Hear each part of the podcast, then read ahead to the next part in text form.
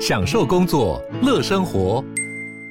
就算不在办公室，也能从容应对线上会议。HP Dragonfly 透过专业的 HP Presence 设计，内建降噪及会议快速键，搭配清晰的 Bang & Olufsen 音效，增强音讯及视讯功能。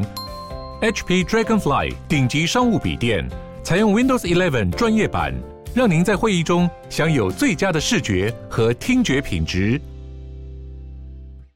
Hello，大家好，我是志奇，欢迎回到志奇七七的 Podcast，每周陪你聊聊新闻时事、社会议题或是一些轻松有趣的生活新知。那今天这一集我们要来聊聊的主题是国旅。最近几个月几乎都有连假，不知道你有没有出门旅行呢？但很多人都说在台湾玩很贵，品质又差，还不如出国。像是我们负责撰写这集的特约作者分享哦，自己前阵子规划去澎湖玩，提早了三个月订房，却发现喜欢的民宿有九成已经客满。唯一有房间的一个晚上至少要五千台币起跳，这个现象让他很好奇哦。明明网络上面很多人都在批评国旅，说台湾的景点无聊又没有特色，交通烂到爆炸，住宿超贵，听起来好像是一无是处。一堆人呢都说干脆出国比较划算，但实际的情况却是国内住宿还是订不到啊？怎么会这样呢？是大家其实很爱在台湾玩，但爱玩又爱骂，还是其实国旅真的爆炸烂，但大家又没得选呢？那如果国旅真的这么烂，还有救吗？今天就让我们一起来聊聊台湾的国内旅游吧。不过在进入今天的节目之前，先让我们进一段工商服务时间。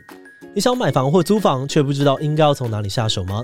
由开箱过无数豪宅的百万 YouTuber Joeman 跟三五线上赏屋的主持人 Ted 联手推出了超实用买房秘籍线上课程，目前已经超过了万人加入，课程章节也全数解锁。除了原本丰富的课程内容，像是教大家如何挑选适合自己的物件、破解卖方话术之外，近期呢也公布了来自各领域的豪华客座讲师，包含了不动产律师啊、结构技师、会计师、建筑师等等，分别会从产权分配、节税、营造分析等不同的角度，带你更全面的认识房地产这门学问。不论你是首购族、换屋族、租屋族，或者是想要投资置产哦，都能够在这堂课当中学到很多有帮助资讯。懂得越多，选择就会越多。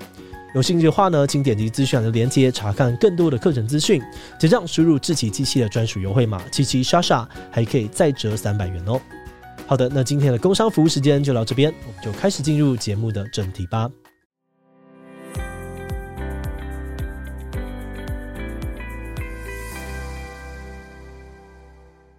首先，在一片批评国旅的声浪当中，最常被提到的就是台湾的住宿费贵到没天理。有人抱怨哦，二二八廉价去阿里山住五星级饭店，就一家四口住两晚，不含早餐呢，就要六万一。也有人在台北捷运站附近住旅馆呢，五坪大的两人房，平日要价三千多，一样没有提供早餐。类似的抱怨呢，在网络上面到处都是，很多人都觉得在台湾玩的住宿成本越来越贵，以前根本就没有那么夸张。那么大家的这些感受有符合事实吗？嗯，根据交通部观光局的统计资料，就以最近五年来看，台湾旅宿业的平均房价确实是越来越高。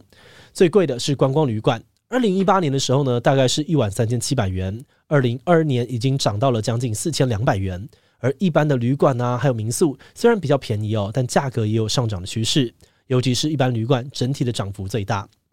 那看到这个现象，你可能会疑惑说，疫情期间大家都不出门，旅客量大减，理论上面这些住宿的房价应该要下滑，结果每年却持续的上涨，这到底是怎么回事呢？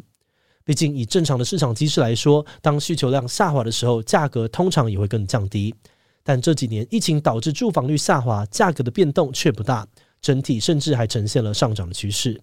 针对这个现象，观光局的旅宿组组长认为，哦，这主要是因为这几年原物料持续的上涨，基本工资调升，导致业者的营运成本提高。而静宜大学观光系的黄正聪副教授则是分析，在疫情最严重的时候，旅馆即使降价，也没有什么人会去住。所以对于业者来说，不如就先 hold 着，只要能够撑到疫情趋缓，大家开始报复性旅游的时候，就算价格变高，大家也会买单。所以他们并没有什么降价的动机。那以实际的状况来看呢，事情也确实是这样子发展的。自从去年疫情逐渐的趋缓之后，大家都想要出去玩，而且政府为了刺激消费，也推出了国旅补助，最后就是迎来国旅大爆发的热潮。根据观光局的资料，去年暑假的平日呢，全台旅宿业者的住房率竟然突破了六成，假日更是高达了九成。而高雄住宿餐饮业去年暑假的营收也突破了一百四十亿元，创下了历史新高。接着到来的双十连假啊、元旦跨年、春节，然后清明连假，在热门的这个旅游县市呢，整体的住房率都有八到九成。如果想在假期间呢去吃有名的餐厅哦，可能都要提早很久订位才吃得到。好的，那除了住宿一房难求，很多东西都要提早订之外呢，国旅在品质的部分也很常被民众给吐槽。而其中最多人抱怨的就是台湾的交通，除了塞车就是疯狂塞车哦，不管去到哪里，到处都是人。像是去年的暑假期间呢，国道五号已经没有在管平假日，每天都塞车。有人抱怨哦，他在非假日期间从苏澳开到台北，居然要花四个小时，比之前还要多一倍，真的很夸张。而另外一方面呢，疫情过后，旅宿业者也面临了有史以来最严重的缺工潮，导致民众的旅游品质越来越差。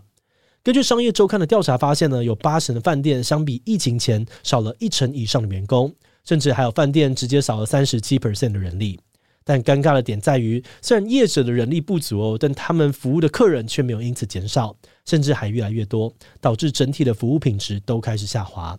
像是有民众入住西头的知名饭店，早上七点钟进餐厅呢，却发现了饭啊、菜、粥全部都被抢光，连碗筷用光了，服务人员都没有补。还有人在台南住旅馆，下午四点办理入住，结果呢，光排队就排了一个小时，好不容易办完 check in 哦，却要等到下午六点半才能够进房间。除此之外呢，有人抱怨台湾的旅游景点超级无聊，不是什么彩绘村啊，就是千篇一律的老街夜市，卖的东西大同小异哦，甚至一不小心还会遇到坑杀游客的不肖商家。那基于以上的这些雷点呢，很多人就批评台湾真的超级难玩。如果都要花同样的钱，那还不如出国玩比较过瘾。有人计算啊，以南投为例，观光旅馆平均一个晚上呢要台币一万五。而在南投呢，住两个晚上花的钱就已经可以去长滩岛六天的机加酒，品质怎样先不说，光天数呢就已经赢烂了。那当然啊，有人会说台湾跟国外的物价差很多，这样子比并不合理。所以我们在好奇之下呢，也用订房网站来亲自的查询一下，结果发现哦，在类似的条件之下，住冲绳呢好像还是比垦丁划算。同样是两个人哦，同样是台湾跟日本的暑假期间，如果在垦丁住一晚，最低价呢是台币一千两百元。但条件呢是要跟别人混宿共用卫浴。那如果是在冲绳哦，价格低于一千两百元的旅宿有超过时间可以选，最低的只要不到九百元。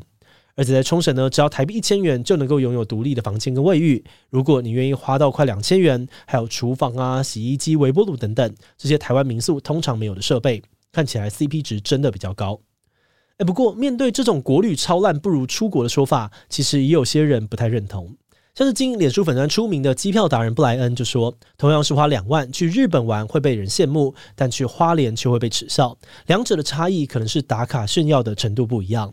但这并不一定代表去日本就真的比较划算。而其他类似立场的人也会强调，旅游的目的主要是放松心情或者是调试生活节奏。如果去花莲玩就能够放松，那为什么一定要出国呢？况且观光旅游是为了自己快乐、自己爽，把别人的羡慕程度拿来衡量自己的投入有没有划算，是不是有点本末倒置了呢？另外，就算花的钱跟交通时间都差不多，但出国大部分的预算都花在机票，如果要买纪念品啊或者吃美食就不一定划算。那虽然台湾交通真的很塞哦，但如果你仔细去精算交通的时间，比如搭飞机前还有包含登机前后准备，出国也不一定真的比较方便。再加上过程当中也可能会因为语言不通，让整个体验没有像在台湾这么自在。好的，那虽然国旅派呢跟出国派都各有想法，其中出国派又对台湾的国旅超级不满意。但很吊诡的是，根据订房网站 Booking.com 调查呢，还是有超过七成的台湾人在种种的考量之下，每年会安排多次的国内旅游。所以说，台湾人玩台湾的频率其实还是蛮高的。但同时，如果台湾的国旅状况一直没有进步，那民众留在台湾玩，可能也只会越玩越不开心。所以接下来呢，我们很关心的就是国旅目前的这些问题到底有没有办法解决呢？嗯，先说结论，很难。在价格的部分，观光局认为旅游是市场机制，旺季人潮多，价格当然高。虽然他们也呼吁业者推出平日优惠，鼓励民众分散时间出游，比较能够享受品质跟价格双赢的行程。不过，业者这边则表示，平日如果没有其他的诱因或补助，其实很难吸引到上班族。再加上目前缺工的问题严重，就算平日的旅客变多，他们也不一定能够负担这些旅客的需求。除此之外呢，业者分析哦，虽然越来越多台湾人会选择出国玩，但目前国际旅客也逐渐的回流。在今年的三月底，入境台湾旅客就已经突破了百万人次，两边相互消涨，房价可能持平，甚至还会继续涨，降价的几率不高。而针对品质的部分，前亚都丽致饭店的董事长、人称“观光教父”的严长寿则认为，旅宿业者面对国旅大爆发哦，应该要主动的管控成长，避免品质不佳坏了名声。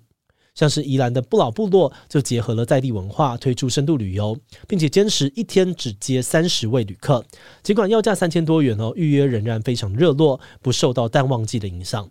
不过，他也承认，他推动用文化吸引旅客的观念呢，明明已经很多年了。但会选择用这种发展方式的业者仍然是少数。他指出，整个台湾社会对于旅游的基础素养不足，习惯踩点打卡式的观光，而不是长时间的深度漫游，导致旅游的品质难以提升。另外，也有不少人认为哦，改善交通的问题非常重要，但这个部分不论是民间或者是观光业者，都很难做出什么样的改变。